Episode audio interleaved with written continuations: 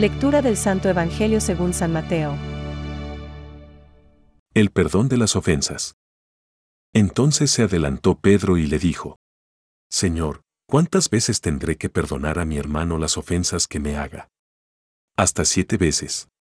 Jesús le respondió, No te digo hasta siete veces, sino hasta setenta veces siete, por eso, el reino de los cielos se parece a un rey que quiso arreglar las cuentas con sus servidores. Comenzada la tarea, le presentaron a uno que debía diez mil talentos. Como no podía pagar, el rey mandó que fuera vendido junto con su mujer, sus hijos y todo lo que tenía, para saldar la deuda. El servidor se arrojó a sus pies, diciéndole, Señor, dame un plazo y te pagaré todo. El rey se compadeció, lo dejó ir y, además, le perdonó la deuda. Al salir, este servidor encontró a uno de sus compañeros que le debía cien denarios y, tomándolo del cuello hasta ahogarlo, le dijo, Págame lo que me debes. El otro se arrojó a sus pies y le suplicó, Dame un plazo y te pagaré la deuda. Pero él no quiso, sino que lo hizo poner en la cárcel hasta que pagara lo que debía. Los demás servidores, al ver lo que había sucedido, se apenaron mucho y fueron a contarlo a su señor.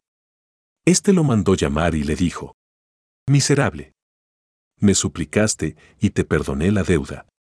¿No debías también tú tener compasión de tu compañero, como yo me compadecí de ti? E indignado, el rey lo entregó en manos de los verdugos hasta que pagara todo lo que debía. Lo mismo hará también mi Padre Celestial con ustedes, si no perdonan de corazón a sus hermanos. Es palabra de Dios. Te alabamos, Señor. Reflexión. Movido a compasión. Le perdonó la deuda. Hoy, el Evangelio de Mateo nos invita a una reflexión sobre el misterio del perdón, proponiendo un paralelismo entre el estilo de Dios y el nuestro a la hora de perdonar. El hombre se atreve a medir y a llevar la cuenta de su magnanimidad perdonadora. Señor, ¿cuántas veces tengo que perdonar las ofensas que me haga mi hermano? Hasta siete veces. Mateo 18,21. A Pedro le parece que siete veces ya es mucho o que es, quizá, el máximo que podemos soportar. Bien mirado, Pedro resulta todavía espléndido, si lo comparamos con el hombre de la parábola que, cuando encontró a un compañero suyo que le debía cien denarios, le agarró y, ahogándole, le decía, Paga lo que debes. Mateo 18,28, negándose a escuchar su súplica y la promesa de pago. Echadas las cuentas, el hombre o se niega a perdonar o mide estrictamente a la baja su perdón. Verdaderamente, nadie diría que venimos de recibir de parte de Dios un perdón infinitamente reiterado y sin límites. La parábola dice, Movido a compasión el Señor de aquel siervo, le dejó en libertad y le perdonó la deuda. Mateo 18,27. Y eso que la deuda era muy grande. Pero la parábola que comentamos pone el acento en el estilo de Dios a la hora de otorgar el perdón. Después de llamar al orden a su deudor moroso y de haberle hecho ver la gravedad de la situación, se dejó enternecer repentinamente por su petición compungida y humilde. Postrado le decía, Ten paciencia conmigo, que todo te lo pagaré. Movido a compasión.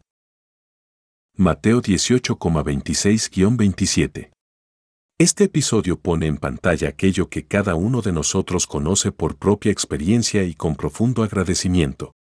Que Dios perdona sin límites al arrepentido y convertido.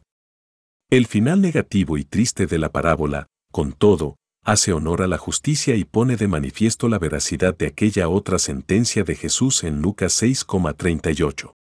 Con la medida con que midáis se os medirá. Pensamientos para el Evangelio de hoy. Aquel que perdona y aquel que es perdonado se encuentran en un punto esencial, que es la dignidad. San Juan Pablo II.